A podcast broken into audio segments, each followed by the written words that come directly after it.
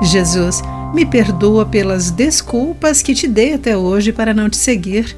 Perdoa-me e transforma-me. Olá, querido amigo do Pão Diário, bem-vindo à nossa mensagem do dia. Hoje lerei o texto de Paulo Mazzoni com o título Deus faz tudo novo. O judaísmo era a religião dominante em Israel no tempo de Jesus. Em seu legalismo, ninguém era bom. Tudo era opressão e culpa. E Jesus chega com uma mensagem nova, leve e libertadora. Nesta passagem, Cristo chama para ser seu discípulo alguém que jamais o judaísmo chamaria, um cobrador de impostos.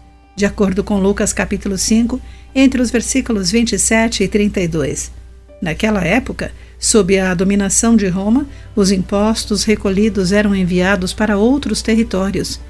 Os judeus que faziam esse serviço eram considerados traidores, párias da sociedade. Jesus abre a porta para os rejeitados. O autor do evangelho mais lido e de onde tiramos o texto bíblico para nossa reflexão é esse homem desprezado, Mateus. E sabe por quê? Porque Jesus tem a capacidade de fazer tudo novo.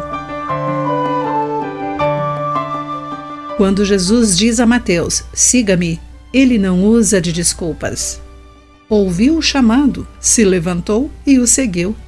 Abandonou seu trabalho, sua segurança da proteção romana, o lucro e abraçou um novo projeto de vida com um novo Senhor.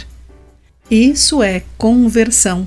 Ouvir a voz de Deus, deixar tudo para trás e abraçar uma nova vida. Depois, ele oferece uma festa para os seus amigos, para lhes dar seu testemunho de transformação e coloca Jesus no lugar principal.